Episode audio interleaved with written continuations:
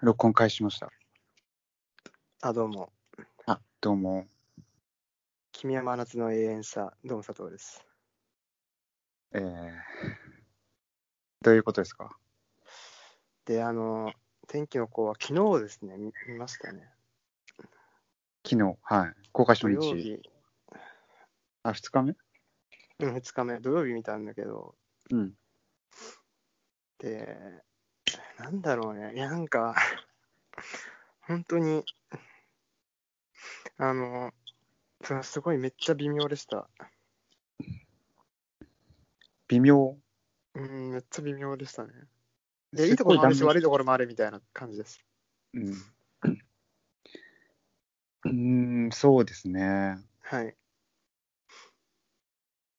僕も火の方が多い、大きいですね。はい。で、じゃあ、まあ、ここからネタバレしますね。ネタバレ。はい。他に食べた。 あの、で、スタンさんがさ、うん。はあの、好きなリンゴの青空の話してたじゃないですか。いはい。まあ、いや、その、多分それツイッターでもなんかつぶやかれてたと思うんですけど、うん。あの、天気を見てその人の気持ちが動かされるんじゃなくて、その人の気持ちで、そあの、まあ、え天気は何にしろその人の気持ちがなんがなんかその、大事だみたいな。いや、ちょっとな、うんいやなんか、ね、なんか違うけど、うんうん。いや、でもそんな感じ。みたいなお話されてたじゃないですか。うん。で、天気のこの中では割と、その、何 晴れると、その人の気持ちも晴れるよねって話してたたと思うんだよね。うん。え、だからそれについて聞きたい、ちょっとまず。でもね、うん、そういう描写あったけど、うん、まあ、完全にネタバレだけどね、最後、うん。はい、まあ、豪雨の中で生きていくわけじゃないですか。はい。でもまあ、その、愛する、なんだっけ、あのキャラクターの名前。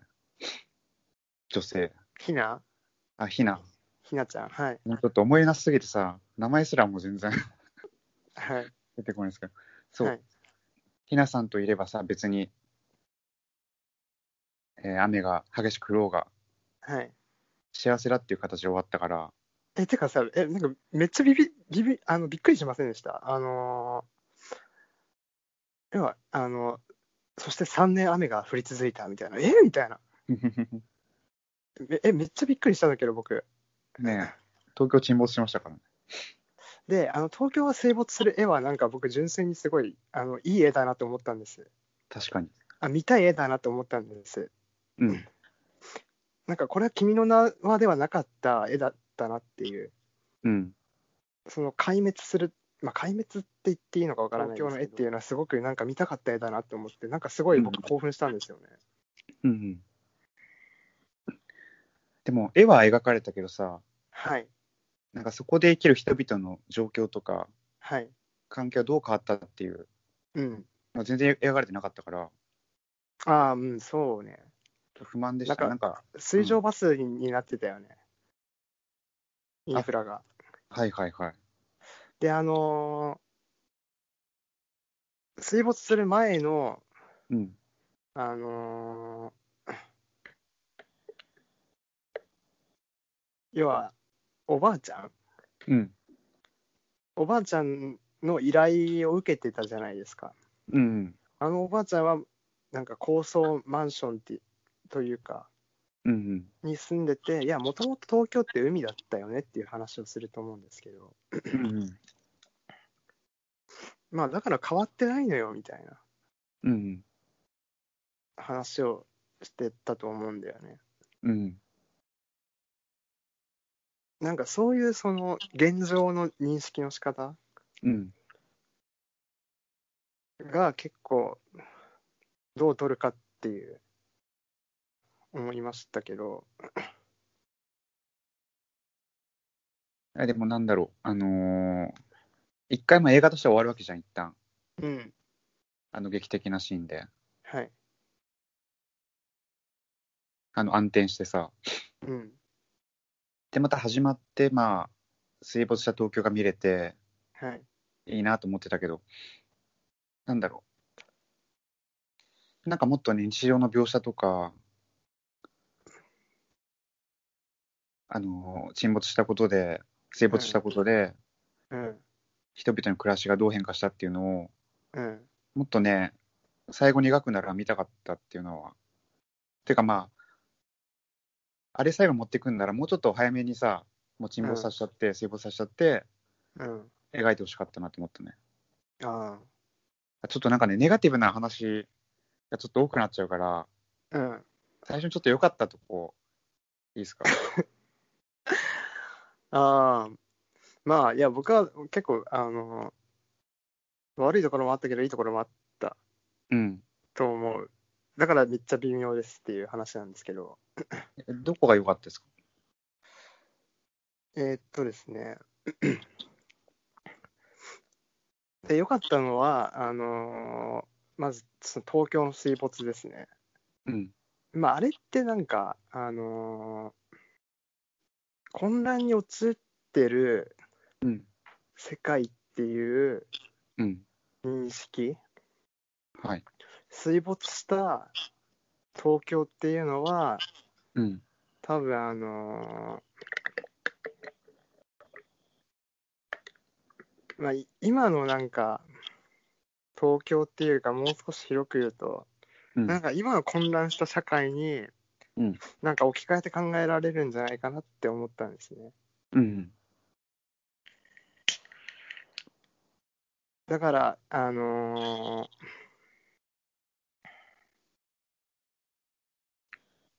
ーはい、いや、なんかそういう見方ができるなって思ったんです。うん。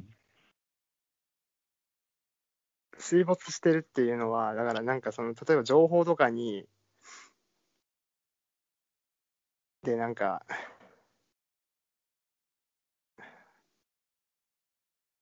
なんか情報とか溢れ返って、なんか混乱してる、なんか今の、うん。そう現現実の状況と結構リンクさされるなって思って、思ってみたから、うん。あ、なんかすごい批評、批評性っていうか批判性あるなって、批判性のある絵だ絵だなっていうふうにうん。思ったことが一つです。うん。そささらに言うとそのあのおばあさんは、まあ、ある種なんかその現状を追認するというかそのいやあのーまあこあのーもともと海だったしうん。みたいな話をするんだよねだからあのーある種なんて言うんだろうそのなんていうのかなあんまり悲観してないというかねうん。その現状をいや、でもすごい、やっぱりなんか、いや、いあの悲観しなきゃいけないんじゃないかなって思ったんですよね。うん。なんかその現現状をなんか甘んじて受け入れてしまってどうするんだろうっていううん。ふうに僕はなんかすごいあの苛立ちがあったんですよね。なんかそそのいや東京は海だったっていう話に対して。うん。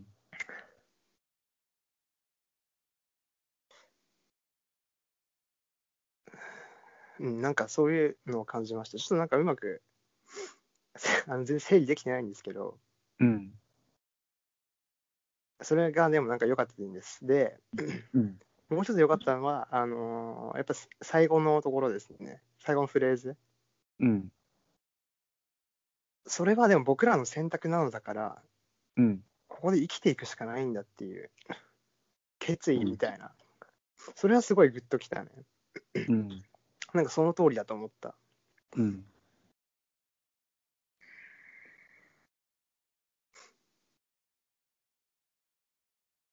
あラストが良かったから、まあ、全体的に、佐藤さんとしてはうん。救われてるというか。うん。いや、でもなんかやっぱララストまで行くのに、うん、なんか全然しっくりきてないんだよね。ああ、そうですよね。ちょっとね、脚本がね、ちょっと見てたらすごいなんか、ツッコミとかノイズが入っちゃって、うん。あのー、警察とのさ、うん。下りとかさ、いや、なんかきょあのた結構警察は悪だみたいなうん。図式だったと思うんだけどなんか単純すぎるなっていう、そうですね。うんなんか単純すぎましたねもう少しなんかあの2人の刑事出てくると思うけど うん。なんか2人の刑事のなんか,、まま、なんか全く人間らしいところが出てこないっていうか確かに。なんか素朴に悪だなっていう思ったんですよね、そもそもなんでこんな、英霊少年の人にこんなさ、うん動員かけてんだっていうさ、うん。拳銃持ってるからなんですかね。そうなんで拳銃持ってるっていう情知れたのかとかさ、はい。なんか一回なんかあの、なんか歌舞伎町でさ、ぶっ放すじゃないですか、兄ちゃんに。はいはいはい。だからまあ、現実的にあり得るはい。こととしては、まあ、あの兄ちゃんが警警察に言ったとかなんだけど、はい。全く言いそうにないし、しかも、言ったとしてもさ、うん。その家で、家で少年と結びつけるうん。ことができないし、あれ現実は的に何なんか防犯カメラの映像とかから行ったのかなまあなんかその辺もよくわかんないけど。いやめっちゃもうなんかね、はい。あ、でも、さんさん的にはどうやっぱあの新宿大好き人間スタンさんからしたらやっぱりあまあ、良かったですよ。あのラブホの感じとかすごい。あラブホ、あの、そうですね。僕、この映画でやっぱ一番のはい。あくびというか良かったのは、はい。ララブを満喫シーンです。はい。僕、ラブを好きなんで、はい。なんかいやラブをって言うとね、うん、うん、なんかいやだからラブホ出てきて、あスタンさんじゃんと思って、なんか、なんかもうスタンといえばラブホみたいな代名詞じゃないですか、だ からなんかすごい、あのあスタンだと思って、なんか僕、見てたんですけど、いや、多分ここ、すごいスタンさん嬉しいだろうなと思って、いやー見ていたら、そうやだねっぱり、やっぱりツイッターで、あのなんかツイートされていて、あそうなんだなと思って、なんか僕、ほくあの北総園出ましたけど、池袋のラブでしたね、でもあれは。うん、あのーいや、ラブオってなんかさ、卑猥なイメージがつきまとうじゃないですか、どうしても。はい、はいも、ちろはい、ん。でもラブオね、普通にね、泊まれて楽しいんですよ。はい、ベッド大きいしね、はい、お風呂大きいし。はい、でそれにカラオケで歌ったりはしないけどさ、フォーチュンクッキーと恋を、てか今回なんかあれですね、企業名とかさ、あーあのね、それすバンげえお思ったわ。すごかったですね、本当サントリーの会社とか出てたよね。うん。いや、天然水だけじゃなくて。てかさ、もう、なんつうのあの企業がさ、うん。ディテール食い込んでくるあたり、なんか、すごいよね。すごかったですね。え結構それ、俺鼻、鼻についたんだけど、それ。ねえ。あの、漫画喫茶のマンボウとかも出てたし。ああ、出てたね。普通ああいうのってまあ、適当にさ、うん、いや、わか漫る画よ。喫茶みたいなさ、うん。で、そそれれでだけ言うどとどうなってんだうん。うんいや、まあ、でもサントリーとか多分だ金出してるんですよ。なんかよくわかんないけど。あどこも出してんだもんね。うん。まあ、それは正直鼻につきました。で、あの、ヤフーですね。ヤフー知恵袋でまず最初に、ああ、ありましたね。ほだほだかくんは、うんあの、16でも働けるとこありませんかバイトできるとこありませんかみたいな質問するわけですけど、ちょちょっとなんかヤフー知恵袋ってなんか遅くないいや遅いし、使い方違うし、なんかさ、そそこででからなんかちょっと俺しっくりこなかったんだよね。え今ってだから、あああいう質問するってなったら、なんかもうちょっとツイッターとかじゃないみたいな。いや、うんツイッターでもないのかもしれない。なんだろう、なんかでもヤフー知恵袋出てきた瞬間に、あ、ちょっと違うなみたいな。そうですね。うん。いや、ヤフーチューブそういうもんじゃないし、あの、なんだろうな。なんかどうにか出したかったのかなっていう。ああ、まあそういう制約があってみたいなことなのかうん。な。うん。 Mac とかさ、 Mac、あ、そう、Mac びっくりしたね。 ビッグマックが人生一番美味しい夕食だったみたいな。いや、あんなことねえっていうか、あれさ、偶然 Mac で出会うわけじゃん。うんで、。また偶然歌舞伎町のさ、路地裏で会うわけじゃん。はい。なんだろうな。まあ東京でそう群衆に溢れてる街でさ、はい。そのまあ一回の出会いが奇跡みたいなもんで、うん。なんかだからこそ、その一回の出会いがすごい輝くっていうのがあるじゃん。うん。なんか二回会っちゃうとまあ、本当あなたのファンタジーだなっていう感じで冷めちゃうんだよね。そうね、まあ、そのだから2回目の出会い方っていうのも、だから、なんていうの、あのーちょっと危ない人が、なんか、ちょっと、なんていうの、AV 強要みたいな話でさ、うん。なんかね、いやななんんかかあそこも、うん。マックからそっち行っちゃうかって、なんかすごい乖離してるなっていう。で、Mac バイトで弟養ってんだよ。うん、なんか、どうなんですかね、リアリティないですよね。リアリティないよね。しかも別に Mac シーン別になくてもうん、いいような シーンだったし。そうね。で、あそこもなんかさ、うん、は助けた後になんか、いや、なんか合意の上でしたみたいな感じで後で言うじゃん。い。なんかあれも、最初の描写だとまあ、本当無理やりって感じで描いてたのに、ええいや、ちょっとマックじゃ、整形立てられなくてみたいな。なんはい。だろうなこれに限らずなんか描写が本当リアリティがないんだよね、全部。うんどなんかどうなんだろうね、だからすすごい一方では、ただいきあのいや僕なんか劇場出た後にお女の子は興奮気味にうん。あの、新宿と池袋の再現度やばい、し新宿と池袋の再現度やばいみたいなことをすごい連連呼してて、僕なんか本当なんかすげえ吹き出しそうになったんだけど、いや、それなんかその通りだなと思って、いや、それはでそ、そうだから、うん。うん、で、その再現度と、なんかそのな、なんていうの、人間のなんかそかん、関係のリアリティみたいなものが全然乖離しちゃってて、まさに。すげえそ、なんかそこがあるんですよね、なんか。うん。だから描写はすごいリアルなんだよね、ええ作画は。はい。だからそこで描かれる人間の痛みがさ、ファンタジーだから、うん。で、最後にあの、てか最後っていうかまあ、今回天気の子っていうさ、うん。あの、晴れを呼べる少女って、まあすごいファンタジーを持ってきてるわけじゃん。はい。でもなんか現実世界がすごいファンタジックだから、はい。あれが映えないっていうかさ、うん。現実がリアルであるからこそ、その、晴れを呼べる少女っていうさ、ファンタジーがすごい映えるのに、うん。なんか全てファンタジーおとぎっぱなしで、うん。乗れないんですよね。そうですね。で、まあ、なんて言うんでしょう、そのヒナの描かれ方っていうのも、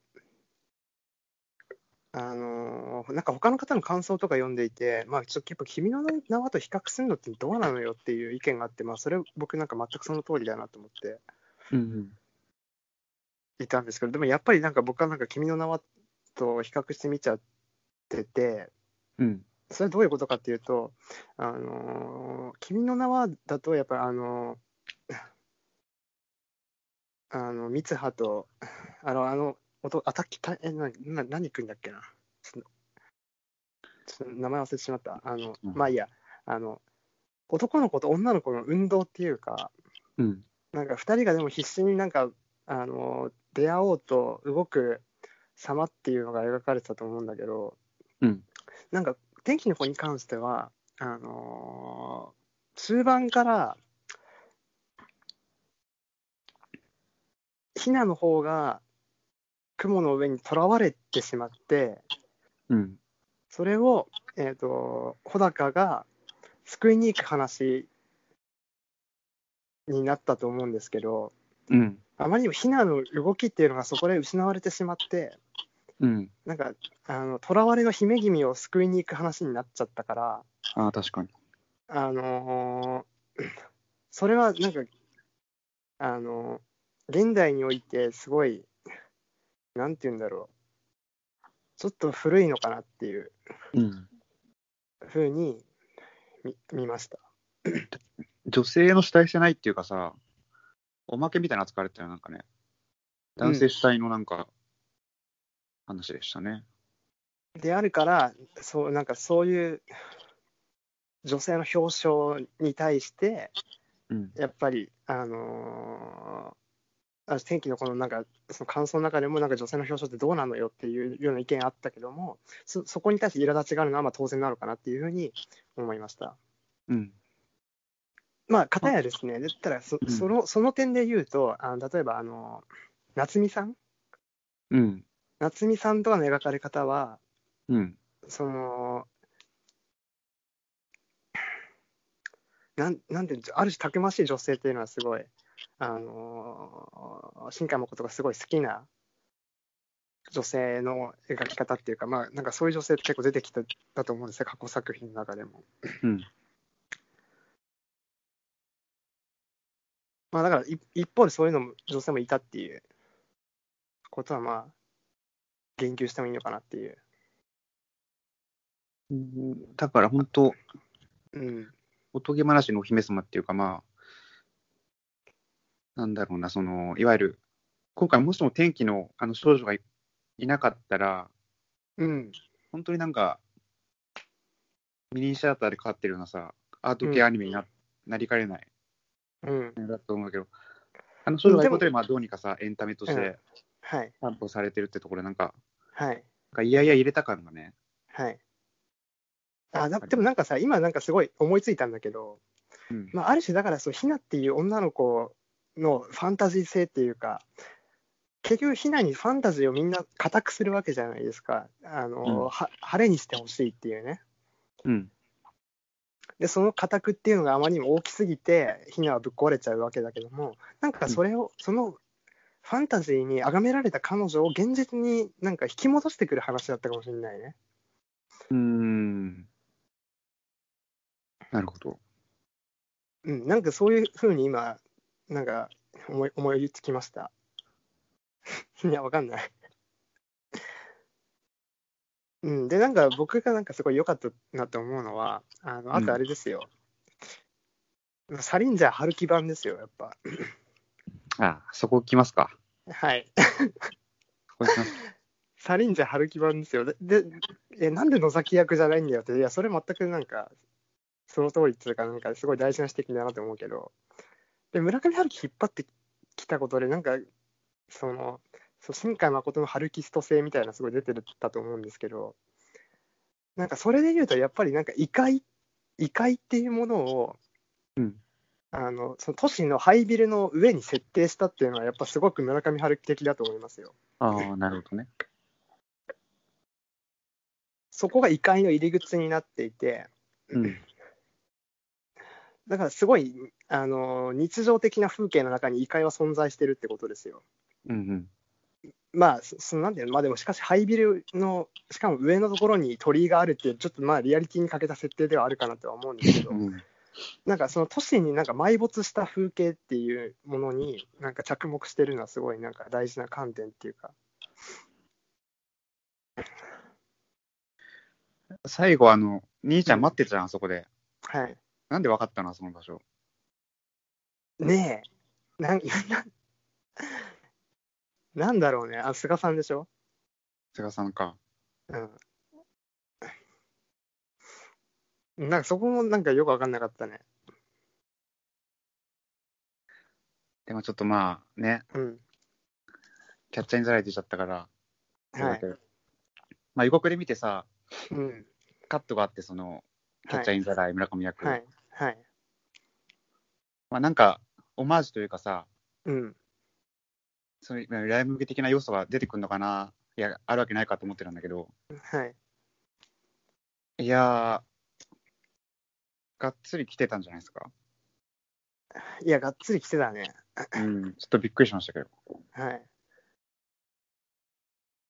少年大人になるようですからね。はい。で、社会が狂ってるんだとか言ってましたよね。はい。 家出少年が。ちょっがっつりでしたね。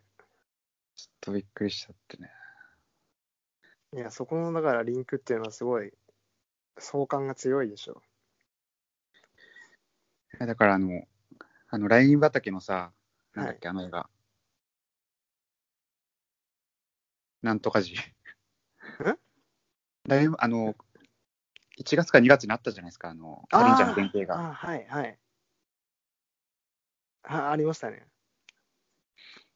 あの時もね、うん。まだ言ったんですけど、まあ、ライ麦すごい好きで、はいだからこういう、なんだろう、オマージュというか、はい。ライ麦モチーフの映画とか、すごい楽しめるはずなんだけど、うん。全然楽しめなかったからね。うん。なんだろうな。でも、ライムで行くなら、フィービーちゃんとかは誰になるんだろうみたいな。うーん。まあ、それか天な気の方うん。すごい、イノセンスみたいなのって。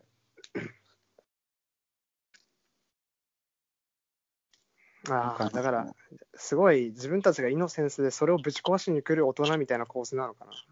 まあ、警察とかに代表されるような。うんああ、だから、あの、なんだろう、最後のさ、うん。あのーヒナを助けるために、あの、鳥のとこに行くときに、はい。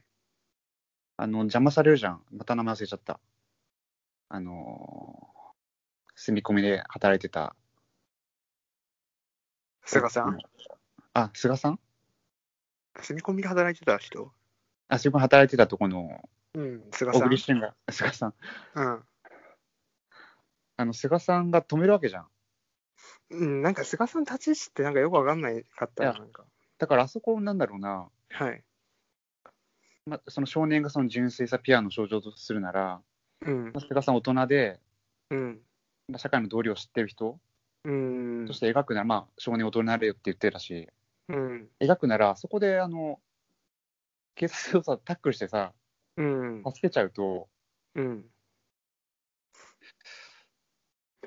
あのーあそこで協力してさ、抜け出しちゃうとさ、うん。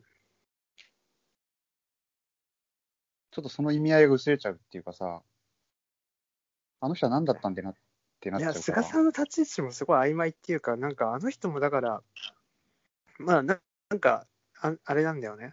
自分も家家出して東京に出てきた人だったことが語られるわけですけど、うん。なんかすごいやっぱ同じものを小高に感じていて、うん。で、ある種、なん、なんて言うんだ ろう。なんか自分も大人になりきれてないうん。ような人うん。だったと思うんですね。うん。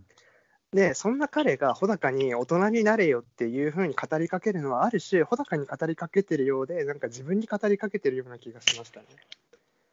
ああ、なるほどね。なんか自分が本当はまず大人にならなきゃいけないうん。だからその大人になりきれなさっていうのをある種穂高に投影してるわけですよね。うん。だから本当は自分がまず大人にならなきゃいけないそこは乗り越えなきゃいけないのにもかかわらずまず穂高をの大人になりきれなさっていうのをひ否定してしまう投影しちゃってるわけからね、うんなんかそういうふうに見ましたね。いや、でもあれとかなかったよね、あのさ、うんなんか、あの、あの少年が追われてて警察に、はい、なんか職場にも来たんだみたいな。ああはいだからもう出てけ、みたいな。あ のもう帰るいよ。や、うん、そうね。なんかだからすごい曖昧ですよね。小高に対するそのあい、その、なんて言うんだろう、距離感っていうかすごい曖昧だなって。なんか金渡してね、うん。お前もううち帰れみたいな。なあんてそこ言なうんんだかろう急でね。よくわからなかったよね、なんか。ね急だったね。あの、ピナの家もさ、もう私はここじゃ暮らしちゃいけないとか言って、うん。じゃあ一緒に逃げようとか言って。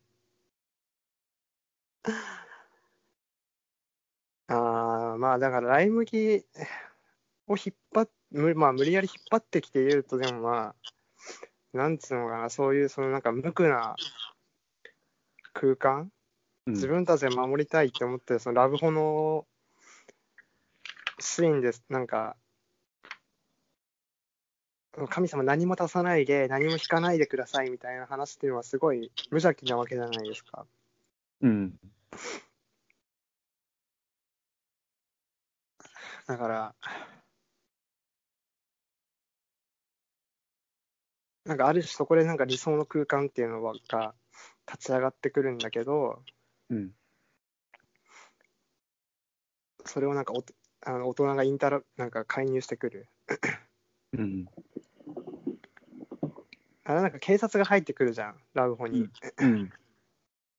うん、あれも、 なんでわかんのっていうさ、いやまあ確かにね確かにねこういうこと言い出したら本当キリがないから、もうんう、あれだけどさ、うんなんか、その受付するときにさ、店員さんがちょっと不審そうな目で見るとかさ、うん一個描写入れるだけでさ、うん成功性はつくんだけど、うんあで、さっきあのさ、佐藤さんがその、はいあの、ヒナはすごい、あの、ファンタジックな存在で、あ、ファンタジーな存在で、うんまあ、それを現実に引き戻すっうんていう見えたっていう話してたと思うんですけど、あーはいしましたねはいまあ、それで言うなら、あの、まあ、あの、雲の上はでいさ、なんかすごい、しあの、植物が生い茂ってて、はいまあ、ライ麦の話で言うと、まあ、あそこがライ麦う畑んだとすると、うんで、そこが落ちるわけじゃないですか。ああなるほどはいで、まあ、それをまあ、キャッチするわけだけど、はいあのーまあ、ライ麦の解釈でいろいろあると思うけど、うん基本的には、その現実を生きろっていうよりは、はいそのライ組の中のままでいたいっていうはいあなるほどね話だと思うんですよ。うんだからまあそこはまあ、もしもライ麦を参照して作ったんだとすると、はいあの結論変えてるかなっていう。はいなるほどいやでもそういう解釈できると思いますねいやどこまで本当参照してやってるのかわかんないけど。あなんかでも空から魚降ってくるとかいうのはもう完全に海辺のカフカだなと思ったしああはいはいはい。まあ結構村上春樹の作品からやっぱ影響受けてるんだなっていうのをすごい強く思いましたね。あとまあ、ライ麦と雨っていうと、うん。 2つ話が出てきて、はい。まあ、1つはその、あの葬式に、あのーあ葬式じゃない、えっと、墓参りにみんな行くんだけど、うん。雨が降ってくるとみんな傘出してうん。濡れないようにするんだみたいなうん。描写があって、うん。はい。そこはなんか大人のぎあの偽善性とかを描いてるんだけうど、ん、なるほど。はい。でもう一個雨のシーンがあって、あのやっぱ最後、はい。あのー妹がさ、うん。回転木馬に乗ってて、うん。で雨が降り出しちゃうんだよね。うん。はい。で、いろんな他にも子供乗ってるから、うん。他の保護者はその濡れちゃいけないからみみんな子供捕まえに行くんだけど、うん。あのホールデン君は、うん。もうその光景がすごい美しくて、うん。それを邪魔しちゃいけないっていう。うん。これずっとまあ眺める、まあ、妹がすごい雨に打たれていてもうん。だからまあそのまあ無理やりこじつけるとまあうん。まあ別に雨がね強く降っていようとはい。そこに美しい何かがあるならそれは邪ゃ魔しちゃいけないっていう、うん。まあ今回もその世界がねいくら異常気象で豪雨が降ろうと、うん。まあ、そこに美しい愛があるならね、うんちょっと半割れで言う言うしかないけど愛があるならうん。 それはねはい。あの大人が邪魔しちゃいけないっていうね。はい。そうっすね。まあ、ライ麦の雨と絡めて言うなら、うん。いや、その通りなんじゃないかな、でも。まあ、ラッドウィンプスのその、何回もリフレインされる愛にできることはあるかいあれも俺ちょっとダメだったな。ああ、でもなんか、なんか示唆して、示唆してんのはすごい、なんか、わかんなくもないっていうか、なんだろうな。いや、なんか愛にできることははあるかって、なんかすごい、なんか面白い問いかけだなと思ったんですよね。うん。なんか、その愛って完成形だと思われてるけど、なんか実はなんか、その、むしろなんか愛愛からなんか始まるんだみたいな、うん、ちょっと何言ってるか分かんないけど、あの、いや、なんか愛はなんか完成されるものじゃなくて、なんか、その、愛からまたなんか可能性が始まっていくっていうか、うん。だから、決して愛はゴールではなくて、なんかスタートなんだみたいな話なのかなって思ってうん。見たんですね。うん。だから、なんかその問いかけって結構大事かなっていうふうには思ったんだけども、うん。うん、どうだろちょっと僕耳障りでしたね、音楽が。あの、最後もエンドロールかかるじゃないですか、その、う。うん、はい。もう出ちゃいましたもん、俺。あかあ、ないあそうなんだ。もうちょっと嫌になっちゃ って。あのさ、うんうん。あれ、笑いましたね、僕、あの、JR の路線をさ、走るじゃん。ああ、はい。俺もう笑っちゃってさ、はい。あれは、あれですか、感動的なシーンなんですか、あれ。うん一般的な視聴者さんからすると。どうなんですかね。いや俺、笑っちゃったわ。線路走って。 ああ、なんか俺、なんか普通、なんかすごいニュートラルに見ちゃったの。いや、俺、ちょっとね、本当笑っちゃって、なんか。 うん。しかも、 すごないんリアかルだ。ね、いや、いや僕はちょっと違うかもしれないけど、でもなんかすごい冷静に見ちゃったんですよね。あそこだけじゃグッときたの、やっぱり、あの、最後のとこですね。うん、落ちる彼女最後をの。うん。捕まえるとこですね。はいはいはい。あれ、なんてセリフ言ってたんでしたっけ空中でうん。いやーなんつ、なんて言ってたっけね。なんか、異常気象なんてどうでもいい的な、えー、なんて言ってたっけあれ良かったですね。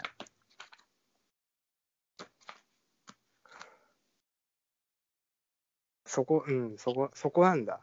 でも、そスタンスこは、ラブオとそこだけです、僕、上がったの。あとはちょっと、本当脚本の荒さが目についちゃって。あ、でもなんか、ううんん。おばあちゃんちのの依頼を受けるときに、なんか、あのおばあちゃんの家から、なんか、男の子出てくるじゃん、青年が。あれなんかすごい滝くん、あの、君の名の滝くんにすごい似てるなっていう。あらしなんか出てるらしいよね。あ、やっぱそうなの見たいよ、なんか。あ、滝くんじゃんと思って。なんか、すすごいね、あの興奮しました、そこは。あ君の名は好きとしては。えーそうですね。僕は滝君と今回の男の子の違いが分かんないぐらいだかあ、やっぱそうなんだ。え、あれ、滝くんだよね。いや、 あれ、滝くんだよね。だから、なんか、やばいですけど。はい。ら。でなんか、君の名のヒロインも出てるらしいよ。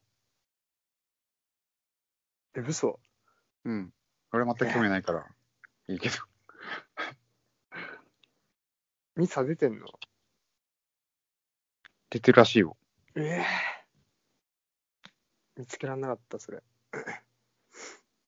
あ、じゃあ何同じ世界線にいんいるってことですよね。なんか、それはすごい胸熱だな、なんか。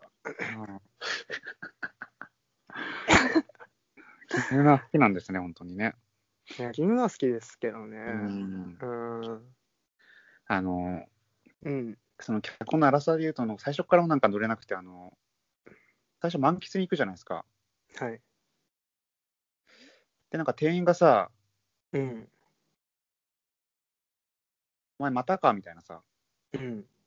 あれは初めての来店じゃなかった。なんか描写的にはさ、うん。初めてあそこで満喫に、うんのことになりましたっていううん。感じだけど、その店員の対応がなんか、うん。常連、 常連客に対する対応で、うん。あだからなんか人間のね、描写がおかしいんだよね、なんかね。うん。理屈が取ってないし、なんか現実性がないし。まあ、そこで言うと多分、じ銃を見つけるってくだりもなんか、あどうなのなんか。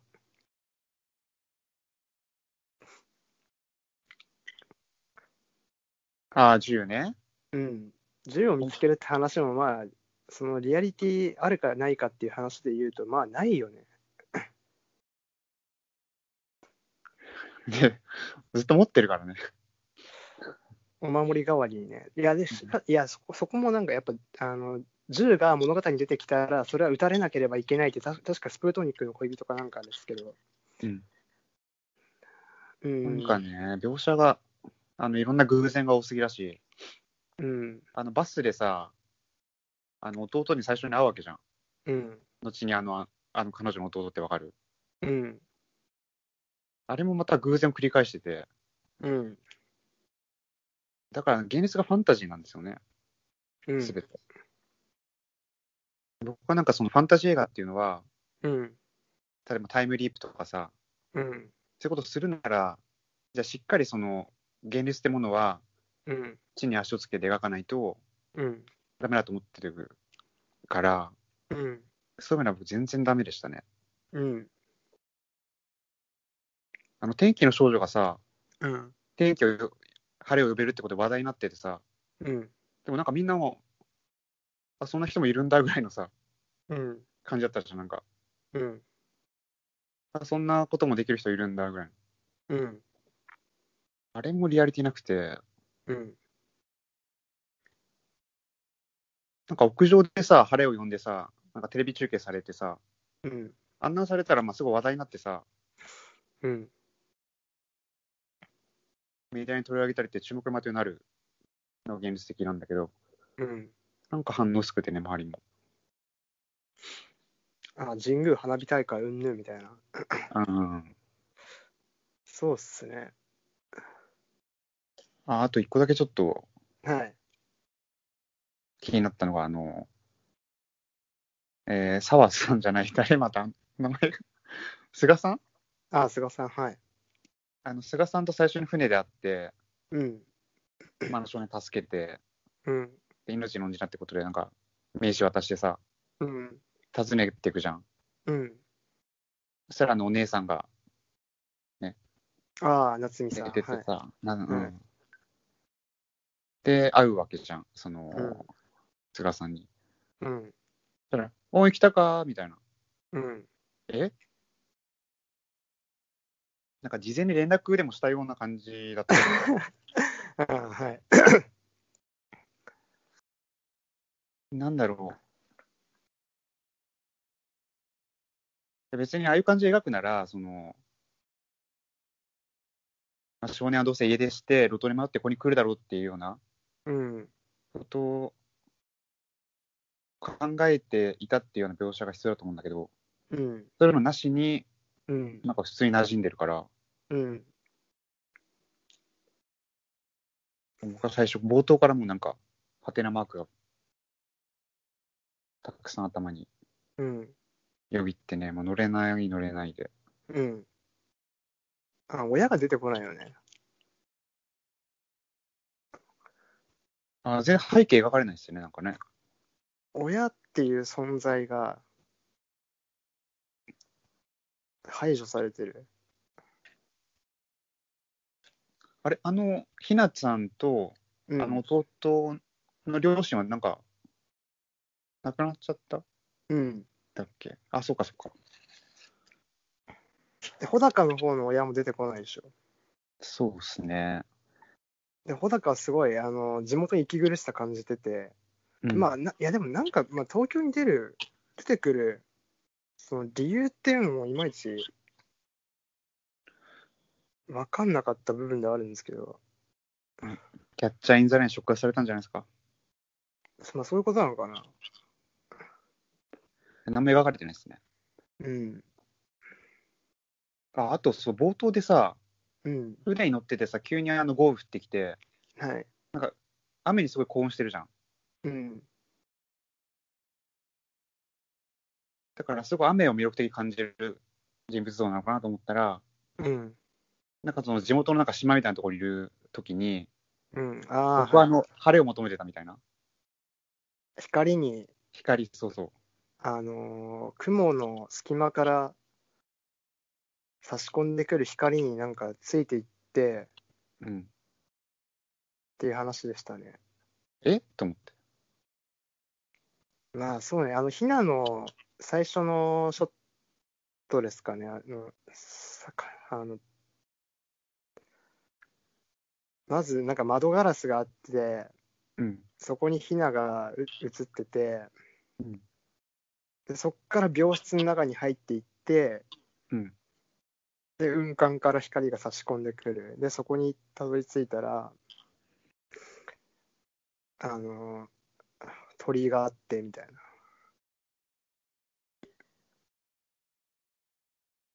でもあの、船で雨に興奮す興奮するシーンってあ、興奮するシーンってさ、うん結構重要だと思ってて、あの、最後の決断としてさ、うんまあ、その世界は雨が降り続いても、うん僕たちの愛があれば二人で生きていくみたいな、こうんこで終わるわけだから、なんだろう。もともと雨好きって描写入れちゃうと、うん最後の決断って本人にとってはさ、何のリスクもない決断になっちゃう。うん本人にとったら、その、ね、避難も手に入れられるし、別に雨魅力的に感じてるしっていうことで、うんなんか自分は太陽、光が好きで、お日様が好きで、晴れる瞬間が好きっていうはい人物だけど、その、だから雨の豪雨の世界なんて嫌だって思っ個人的には思ってるけど、うんでも彼女は選んだんだっていうさ、うんそういう決断が薄まっちゃうから、うんなんでわざわざあんなシーン入れたんだろうなと。そうですねうんなんかだって最後何もリスク背負背負ってないもん、この彼は。うん。あとあのな、なぎ、なぎくんっていたじゃないですか。その、ひなの弟。うん。あの、すごいモテまくってる。うん。あの男の子がすごいジェンダーレスっていうか、ああの、結局女の子に変装してさ、あ。あああ。。の、相談所っていううんから脱走するわけじゃん。うん。で、あの、最後もまた、あの、ハイビルで警察に突っ込んでいくよね、なぎくんは。あ、なん、あのであの時な女装してで、そう、だかまあいらいやそう、なんで、なんでその子が廃墟知ってんのかっていうところもあるし、うんなんかその、あの、ジェンダーレス性通貨、その、変装して、だから女の子になって、うんあの、タックルするんだけど、うん。そこの、なんか、男女の性別をなんか超えてくる感じっていうか、うん。まあ、取ってつけたようなうん。 PC っぽいああ。描写だななっるていうふうに思ったんだよね。ほどねうん。だから、ヒナの描写っていうのがすごくやっぱり弱いから、ある種そう PC 的なものを取り込んでうん。おこうみたいな。うんい。や、でもまあ、それはすごく、まあ、うがった見方ですけど、うんまあ、なんか取ってつけたようなとこだなっていうふうに思いましたね。そもそもあの最後のシーンがさ、うん。研修のシーンがまあ取ってつけたようなとこでさ、うんあ。そこ別に警察いらなくて、うん。あのね、菅先輩をさ、うん。撃って威嚇して、避難元に行けばよかっただけで、うん。なんかわざわざ捕まってさ、菅さんにタックルさせてさ、うん。なんかね、あの、アベンジャーズ集結じゃないんだからさ、うん。必要ないんだよな、あんな。まあなんかかったるかったよね。かったるいところであったと思うんですよ。まあそうね、まあ夏美さんのバイク滑走とかのシーン、すごい、バイク爆走みたいなところはすごい良かったですね。いけ確かーにっていう。急にアクションになりましたね。ね。いや、なんかああいう、なんつうの、活劇っていうんですか、なんかわかんないけど、アクションみたいな。なんかそのバイクシーンだったらすごい乗れ乗れたんだけれども、うん。あの、線路を走っていく彼には全く乗れなかったっていう、すごい冷静に見てしまった自分がいたから、そこの感情移入できなさっていうところですね、なんか。なんですかね。いや、まあ、すでもどうなのよ。だから、それはなんかあれかもしれないね。すあのー要はなんか新宿のさ、あのー上の方の線路を走ってる穂高に対して、うん。人々が、あの、なんだあいつみたいな。うん。何やってんだあいつみたいな。あいつ捕まれねえみたいな。うん。まあ、そそういう態度かもしれないですね。いあの、一応自己批判して言うと。うんねえ、なんだろうね。うーん。あれだったら別に池袋、うん。新宿で完結した話もよかった。わざわざ池袋まで。なんで池袋行ったんだっけえっ、とあれだよね。逃げ回ってたんだよね。ああ。逃げ回ってて、山手線はそこで止まっちゃったんだよね。で、そこが池袋だった気がしますけど。ああ、はいはいはい。走らせたかったんでしょうね。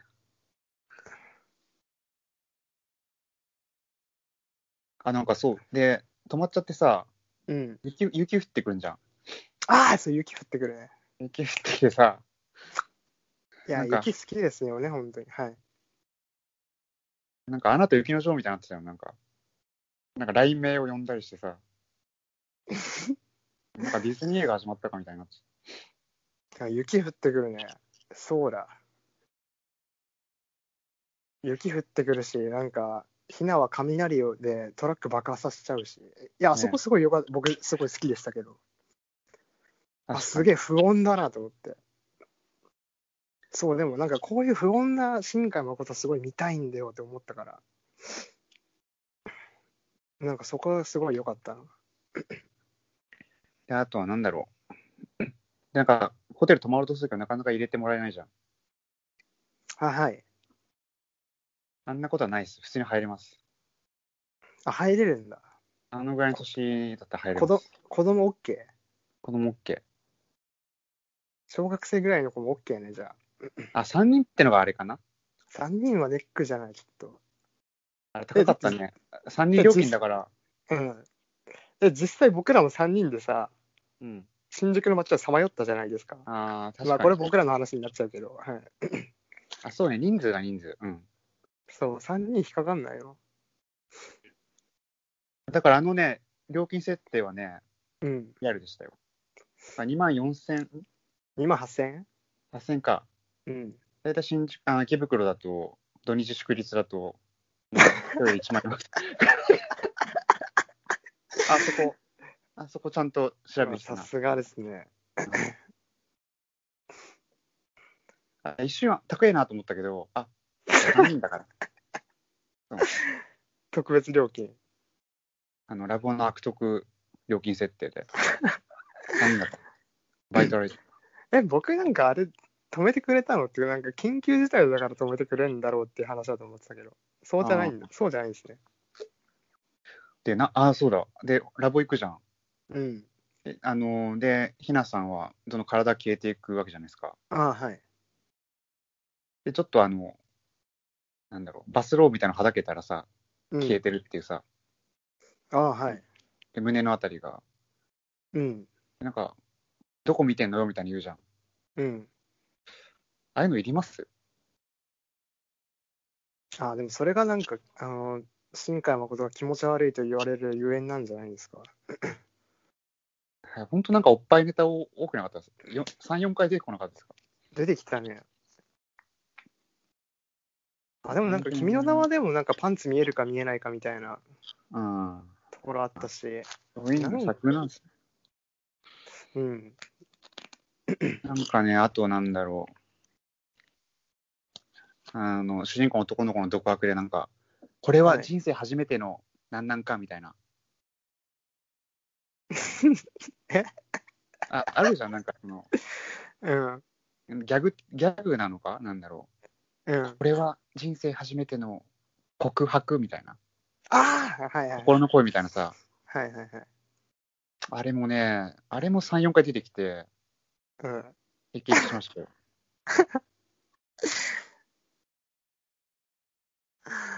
そうっすね。